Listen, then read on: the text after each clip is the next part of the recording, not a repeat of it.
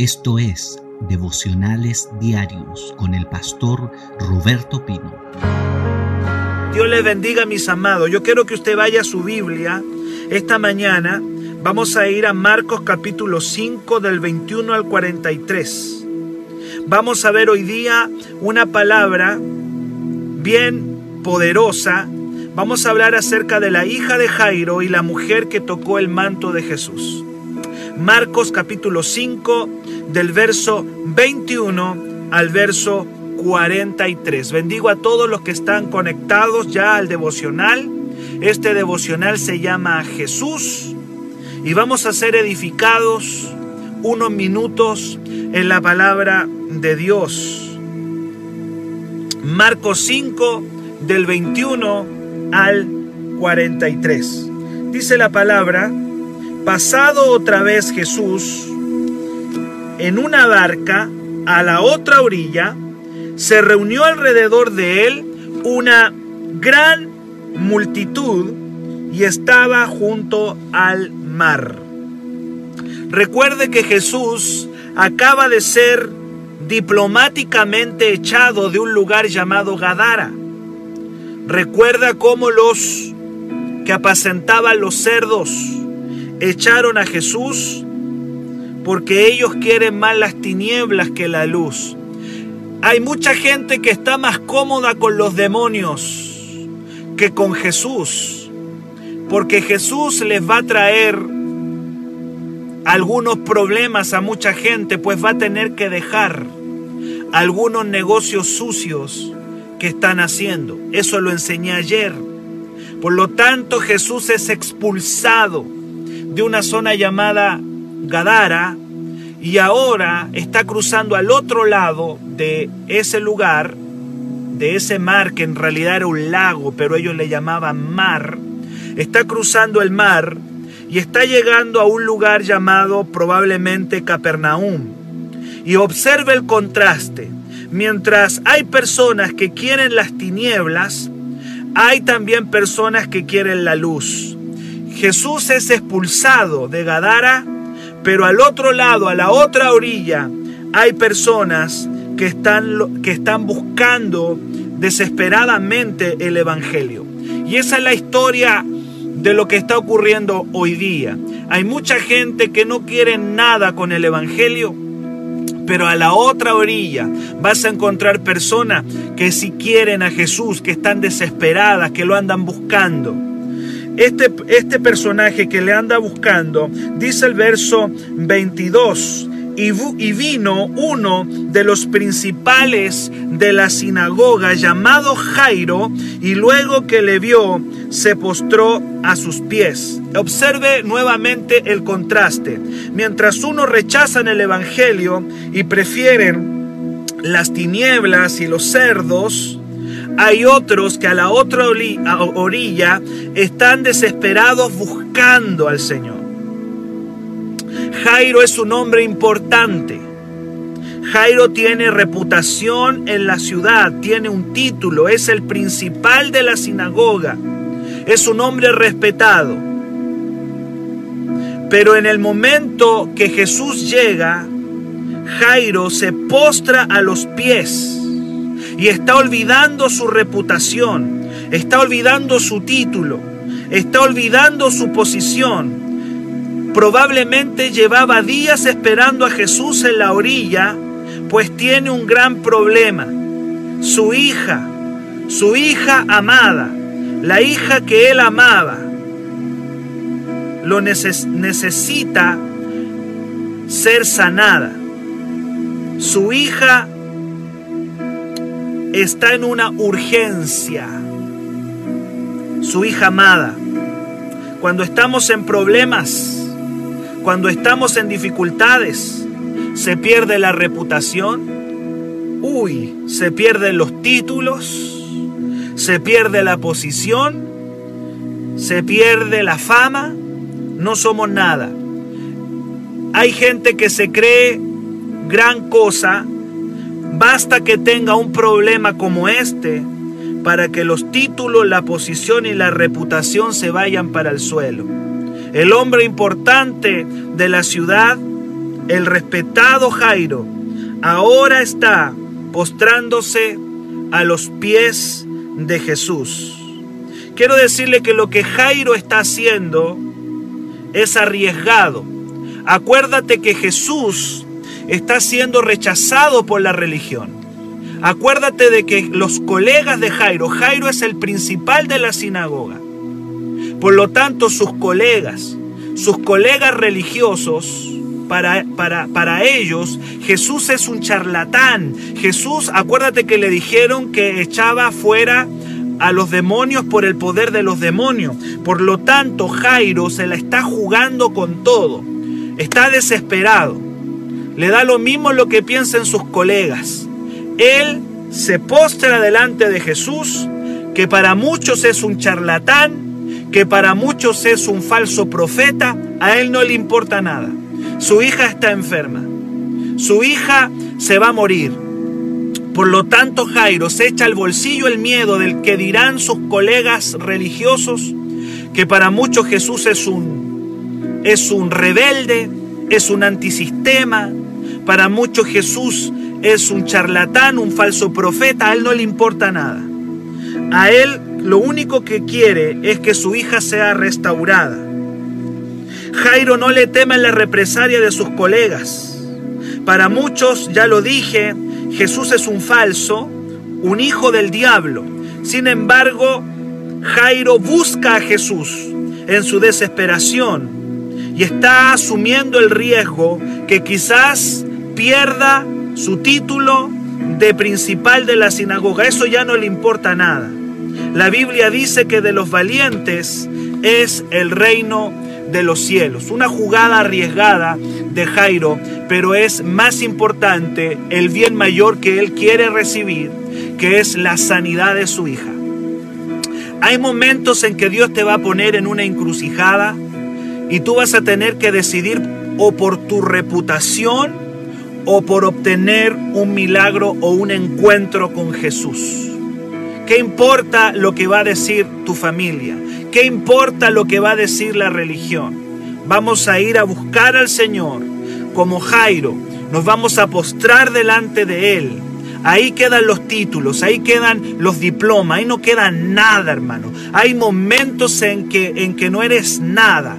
Hay momentos en que la vida va a hacer de que se pierda el título, se pierda la posición, se pierda todo y te vas a postrar delante del Señor sin importar lo que digan tus colegas, sin importar lo que digan tus compañeros, sin importar lo que digan tus amigos. Aleluya, ¿qué me importa lo que ellos digan? Yo necesito a Jesús, yo necesito al Señor. Y en este día que no te importe el que dirán, en este día que no te importe lo que la gente diga, lo que digan tus amigos o tus compañeros o tus camaradas, no importa, no importa. Hay que postrarse y decir, Señor, te necesito. Y es exactamente eso lo que está haciendo Jairo. Se está postrando delante del que llaman charlatán. Se está postrando delante del que llaman, mire, el, que hace milagros por los demonios. Ahí se está postrando Jairo. Yo creo que Jairo sabía que después de ese, de ese acto, lo iban a expulsar seguro, que lo expulsaban de la sinagoga. Seguro que lo expulsaban de la sinagoga después de eso. El verso 23 dice, y le rogaba mucho, diciendo, mi hija está agonizando, ven y pon la mano sobre ellas para que sea salva y vivirá. Oiga bien esto.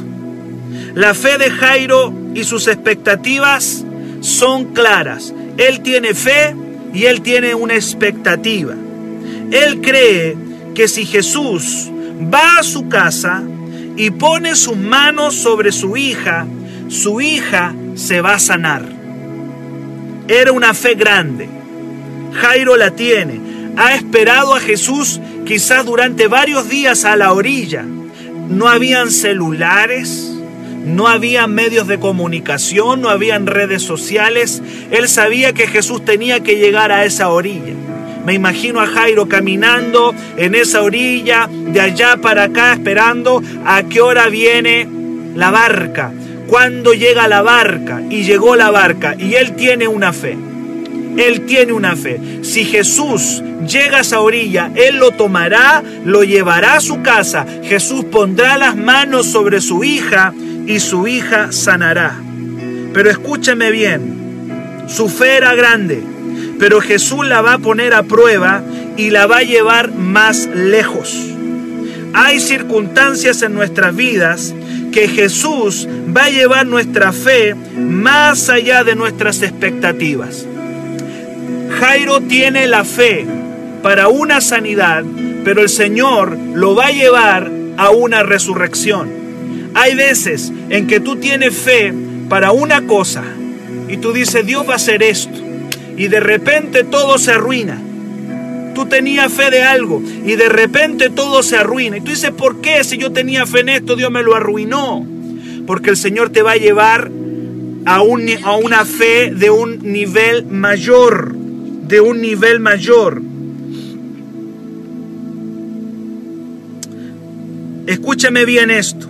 Jairo cree en una sanidad, pero Jesús quiere revelarle una resurrección. La pregunta es, ¿el Dios que sana a los enfermos podrá resucitar los muertos? Vuelvo a decir, esa es la pregunta. El Dios que sana enfermos. Ya sabían todos que Jesús sanaba enfermos. Ya todos sabían que Jesús calmaba las tormentas. Ya todos sabían que Jesús solucionaba casos imposibles como el del Gadareno. La pregunta es, ¿el Jesús que pone la mano sobre los enfermos ¿podrás, podrá resucitar los muertos? Marcos nos enseña todo eso, pero ahora Jesús quiere llevar, quiere llevar a Jairo más allá de sus expectativas. Y yo quiero declararle a alguien que está en este devocional que muchas veces todo se arruina porque el Señor quiere llevar tu fe más allá de tus expectativas. Jairo cree que si Jesús va a su casa, pone las manos sobre su hija enferma, su hija enferma se va a sanar, pero el Señor le va a arruinar todo su plan. Perdóneme que se lo diga, pero el Señor le va a arruinar todo su plan porque le va a llevar su fe a un nivel mayor, le va a llevar su fe a un lugar más grande. Y el Dios que sana a los enfermos también es el Dios que puede resucitar a los muertos. Y dice la palabra que Jesús, estoy leyendo el verso 24, fue pues con él. Obsérvalo, Jesús va con él, le dice, pues bien, vamos para allá. ¿Tú quieres que yo vaya a tu casa? Pues vamos a tu casa. Fue pues con él y le seguía una gran multitud y le apretaban. Pero una mujer que desde hacía 12 años que padecía flujo de sangre y había sufrido mucho de muchos médicos y gastado todo lo que tenía y nada le había aprovechado, aún le iba peor cuando yo hablar de Jesús, vino por detrás entre la multitud y tocó su manto. Oiga bien esto. Los minutos para la hija de Jairo eran vitales. Y ahora una mujer va a detener a Jesús. Uy, yo no sé si tú te imaginas a Jairo. Como cuando alguien te necesita rápido. Como cuando hay una urgencia y alguien te necesita rápido. Jesús te necesito ya. Y Jesús se detiene. Se detiene. Yo me imagino a Jairo desesperado al lado, casi agarrando a Jesús del brazo y diciéndole, yo te vine a buscar primero. Yo fui el que te vine a buscar primero. Esta mujer lo detiene en minutos que son vitales. Y Jesús se va a detener aquí por bastante tiempo. En este retraso, sin duda, Dios, escúchame bien, está llevando la fe de Jairo a un nivel mayor. Él tiene fe de que si Jesús va y pone las manos sobre su hija, su hija se va a sanar. Pero ahora el Señor le está arruinando el plan a Jairo. Yo no sé a cuántos de ustedes en algún momento sintieron que Jesús le arruinó el plan. Uy, yo sé que hay gente acá que dice, yo tenía fe para esto, pero parece que el Señor me está arruinando el plan. Se está demorando demasiado. Yo le tengo fe para esto, pero no tengo fe para esto otro. Esto es demasiado. Esto no puede estarme ocurriendo. Ya llegó Jesús, me lo quiero llevar y ahora estos minutos que son vitales, ¿qué voy a hacer? Yo estoy hablándole a gente que en algún momento sintieron o están sintiendo que Jesús le arruinó su expectativa, que Jesús le arruinó su plan. Y ahora Jesús se va a detener en una mujer de la cual nadie paga un peso. Y quiero que veas el contraste porque Marcos escribe estas dos historias porque algo nos está enseñando. Jesús está preocupado del principal de la sinagoga, pero Jesús también la misma preocupación la va a tener por una mujer de la cual nadie paga un peso. Ahí puedes ver a Jesús. Aquí hay dos personajes absolutamente diferentes.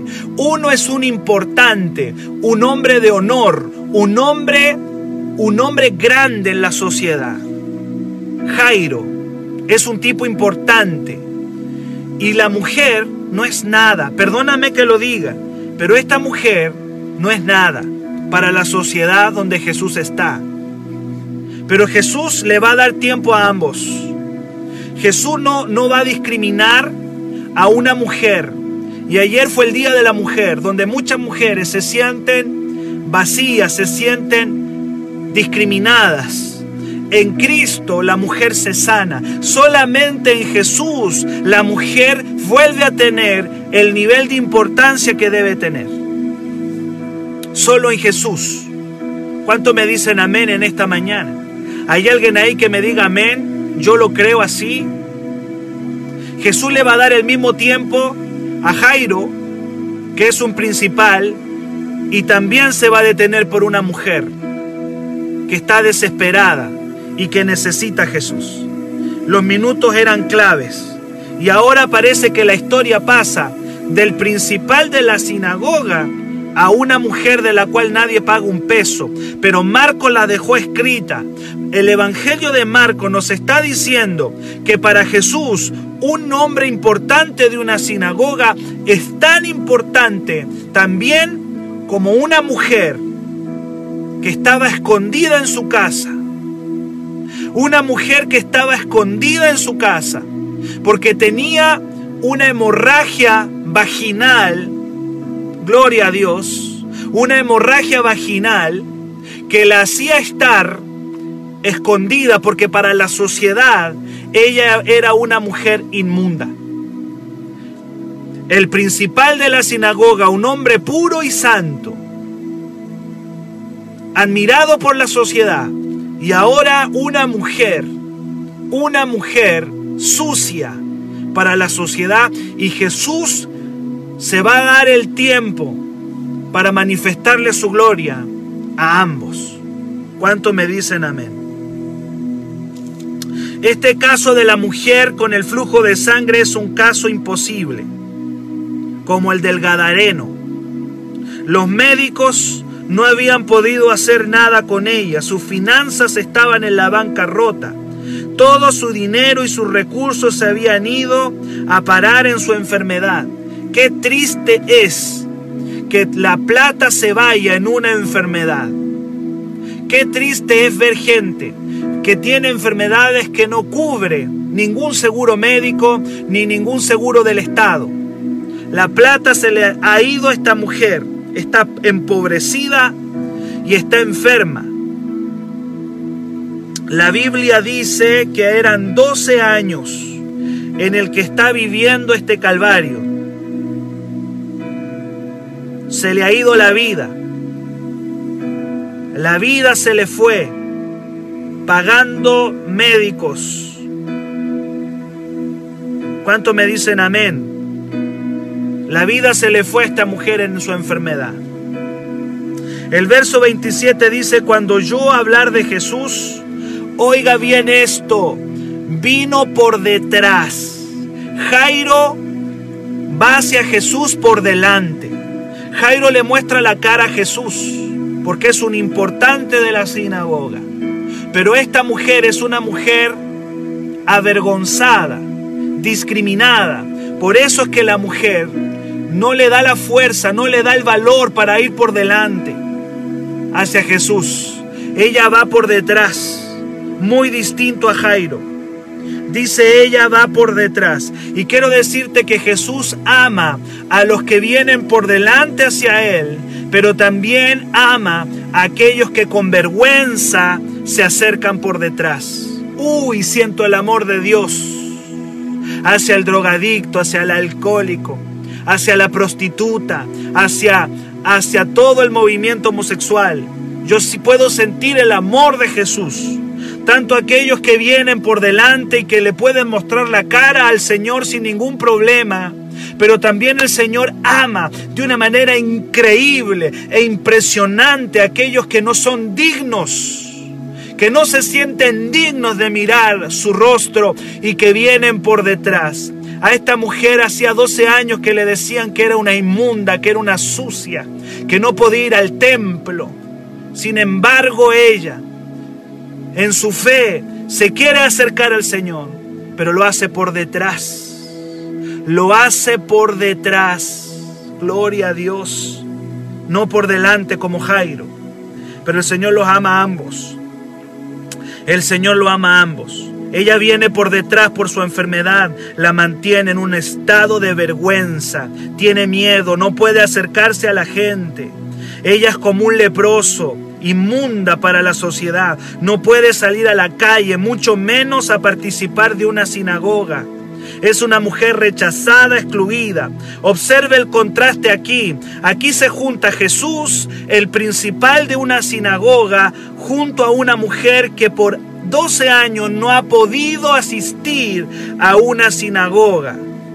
Y aquí están. Todos necesitan a Jesús. Los que vienen por delante y le muestran el rostro como aquellos que vienen por detrás. ¿Cuántos de nosotros llegamos a la iglesia por detrás?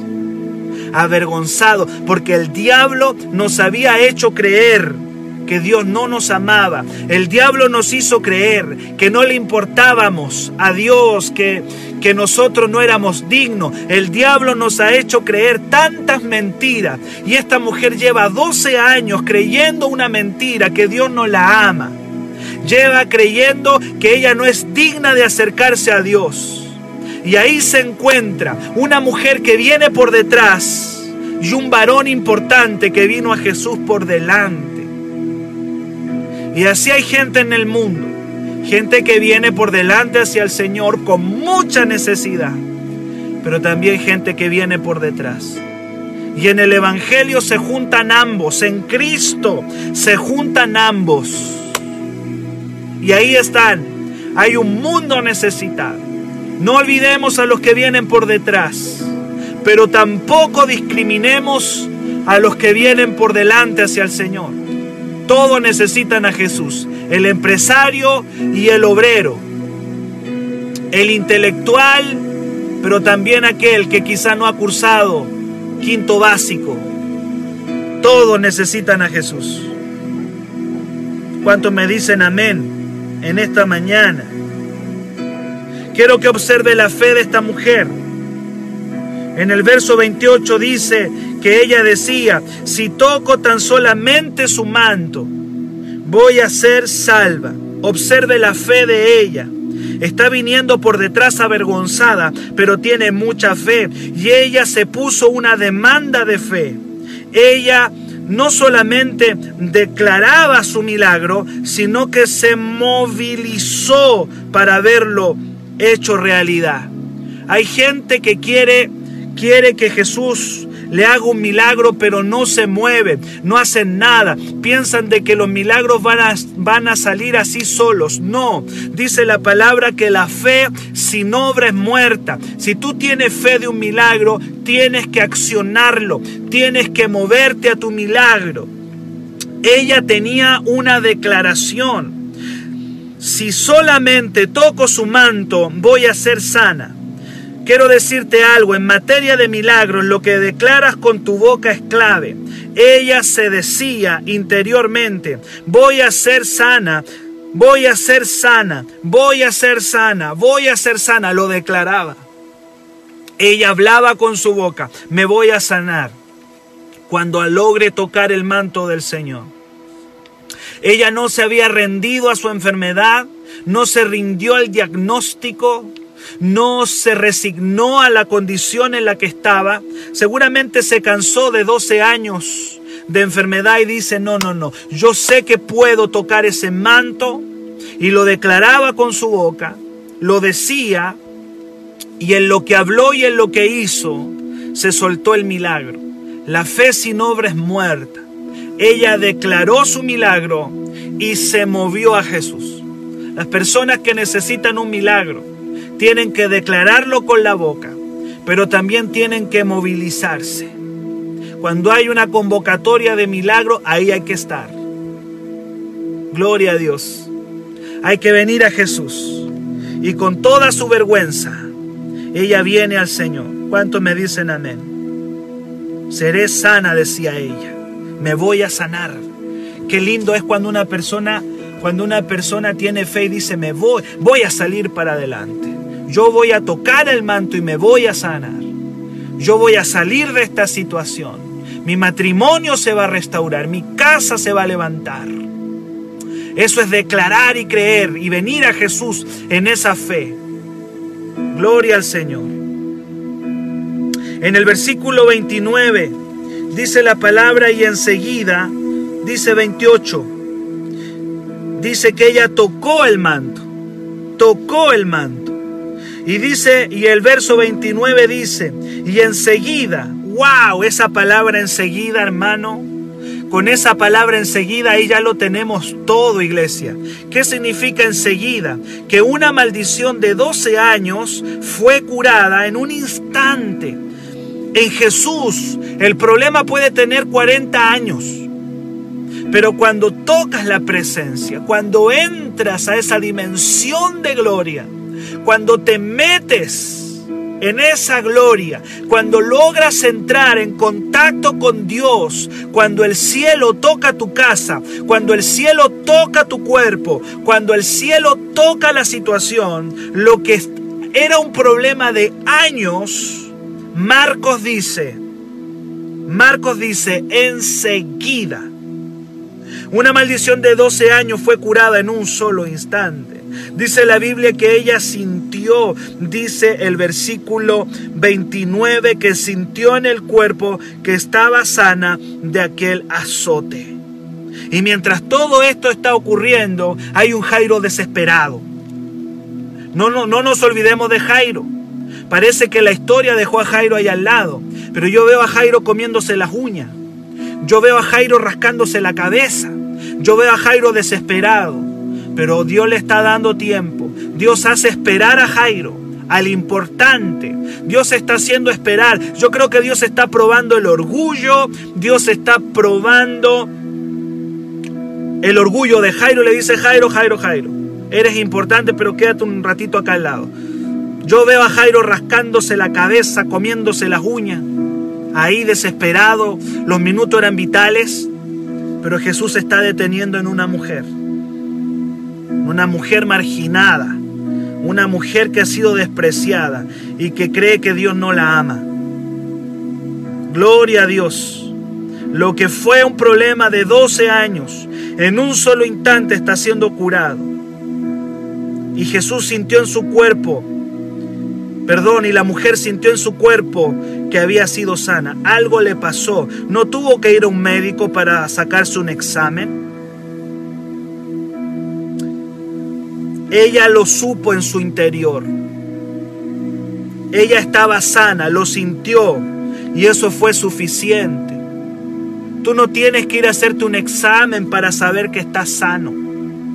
Pastor, déjeme primero ir al doctor y una vez que el doctor diga que estoy sano, entonces voy a estar sana. No tienes que esperar el resultado del examen. No tienes que esperar que el médico te diga que estás sano. No tienes que esperarlo. Ella lo sintió. Fue como algo que se cortó. La hemorragia se detuvo. ella inmediatamente sintió que su hemorragia de 12 años, que la tenía débil, que tenía ya anemia, cuando una persona pierde sangre, le da anemia, ella estaba débil, fatigosa todo el día. Algo le pasó a ella, pero no solamente ella sintió su sanidad, sino que también Jesús sintió que algo le ocurrió, que poder salió de ella. No tuvo que ir al médico, lo sintió y eso fue suficiente. Tú puedes sentir en esta mañana que está siendo tocado por el cielo y no necesitas el respaldo de ningún documento médico, sino simplemente decir, Padre, yo siento que tú me has tocado mi cuerpo, mis huesos, mi hígado, mi pulmón, mi riñón, mi corazón. Siento que estoy sanado en el nombre de Jesús. Y del versículo 30 en adelante esto sigue glorioso. Dice luego Jesús, conociendo en sí mismo el poder que había salido de él, volviéndose a la multitud, dijo, ¿quién ha tocado mis vestidos? Sus discípulos le dijeron, ves que la multitud te aprieta y dice, ¿quién me ha tocado? Pero él miraba alrededor para ver quién había hecho esto. Gloria a Dios, escuche bien esto. Esta mujer, esta mujer quiere pasar desapercibida.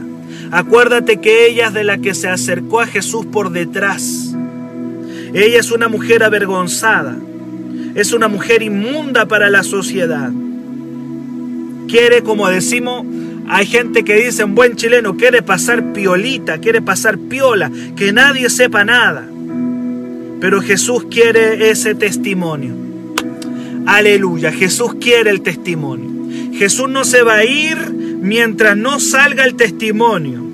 Hay gente que el Señor toca y se quieren pasar desapercibidos. Pero tú tienes que darle el testimonio a la gente. Un milagro tan grande no puede pasar desapercibido. Y el Señor dice, mis milagros tienen que transformarse en testimonios. No puede ser que yo te sané y tú no digas nada. No puede ser que yo te di el milagro financiero y tú no digas nada. No puede ser que yo te haya hecho el milagro y tú te quedes callado. Sé que tienes vergüenza, pero vas a romper esa vergüenza. Porque todo milagro tiene que transformarse en un testimonio. Ese es un rema que quiero que agarres esta mañana. Todo milagro debe ser un testimonio. Eso es lo que Jesús quiere.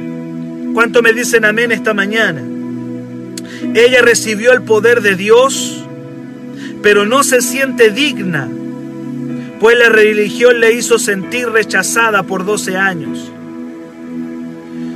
Si Jesús te salvó, ya no importa lo que diga la gente, lo que diga la religión. Ella está calladita por miedo. ¿Cómo va a ser de que la gente, los religiosos se van a enterar acá de lo que me pasó? Y capaz que me maten aquí. No sé lo que pueda pensar ella yo no soy digna. Pero Jesús la tocó. Jesús ya la tocó. Y Jesús le hizo el milagro. Todo testimonio en tu vida tiene que transformarse, todo milagro, perdón, en tu vida tiene que transformarse en un testimonio. No puede ser que Dios haya hecho cosas tan grandes en tu vida y tú no lo estés diciendo. Es que me da vergüenza, es que tengo miedo, no importa, juégatela juégatela. Ya el Señor lo hizo. No puedes dejar eso en oculto. Escuche bien, verso 33 y 34 y termino. Dice el verso 32, pero él miraba alrededor para ver quién había hecho esto. ¿Qué está haciendo Jesús? Está buscando el testimonio. Jesús está buscando el testimonio. Verso 33, 34, entonces la mujer temiendo y temblando. Claro, Toda la vida le hicieron creer que era una sucia inmunda. Toda la vida le hicieron creer. Pero Jesús la tocó. No fue la religión, fue Jesús. No fue la sinagoga, fue Cristo. Y Jairo lo está viendo todo, desesperado, comiéndose las uñas, rascándose la cabeza hasta Jairo. Los minutos son clave, no importa. Jesús se detiene por esa mujer.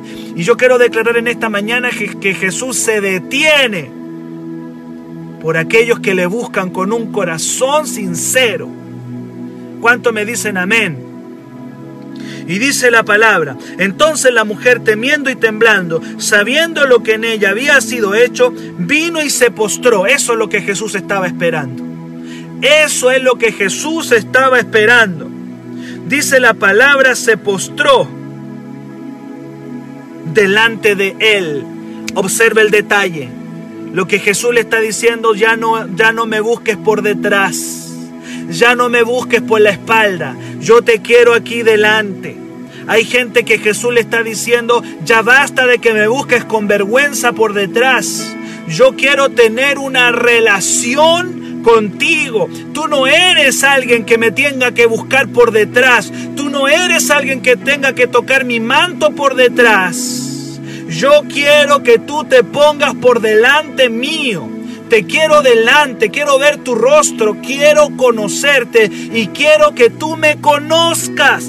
Eso es maravilloso. Lo que Jesús le está diciendo a esta mujer es, quiero tener una relación contigo. No me tienes que buscar allá atrás. No tienes que sentarte en la última banca de la iglesia. No te quiero ahí atrás en la última banca. Hay cuánta gente que va a la iglesia y se siente pecador, se siente sucio, se siente inmundo por sus pecados. Pero el Señor dice, yo quiero que vengas aquí adelante. Me encanta eso. Me encanta, me encanta. Dice, entonces la mujer se postró delante de él y le dijo toda la verdad. Jesús está sacando el testimonio. Y ahí le contó que hacía 12 años y Jairo mientras tanto se está comiendo las uñas. Mm, Jairo mientras tanto se está rascando la cabeza y diciendo, ahora le está más encima contando un testimonio. Yo me imagino a Jairo diciéndole, ahora más encima le va a contar toda su vida esta mujer. Pero el Señor tiene a Jairo en la espera. Hay gente que el Señor lo tiene, hay gente que Jesús tiene en la espera. Hay gente que el Señor le tiene la espera, le está probando la fe. Así como hay gente que dice, uy, recibí mi milagro, gracias Señor. Y hay otro que Jesús dice, hijo, te voy a tener en la espera un momento, tranquilo, te estoy enseñando. Y Jesús está restaurando una mujer, pero tiene a Jairo en la espera. Estoy hablándole a personas que están recibiendo milagros, pero hay personas que el Señor los tiene esperando. ¿Cuántos dicen amén? Si Jesús te tiene en la espera, Mantén la fe. Ahí te tiene el Señor. Probablemente te tiene la espera, pero Él lo va a hacer. Y Él le dijo, hija, tu fe te ha hecho salva. Ve en paz y queda sana de aquel azote. Qué maravilloso final. Qué maravilloso final. Un milagro nunca puede quedar oculto. Todo milagro debe transformarse en un testimonio. ¿Cuánto me dicen amén esta mañana? Le dijo toda la verdad, le contó toda su vida. Ahí le dijo, mira, yo estaba enferma.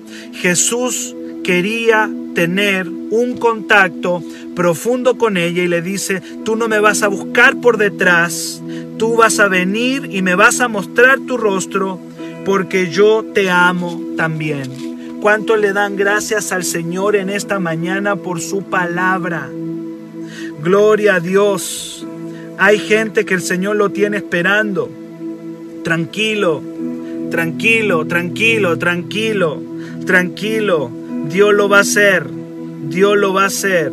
Si lo hizo con la mujer del flujo de sangre, también lo hará contigo. Para mayor información, escríbenos al WhatsApp más 569 733 19817.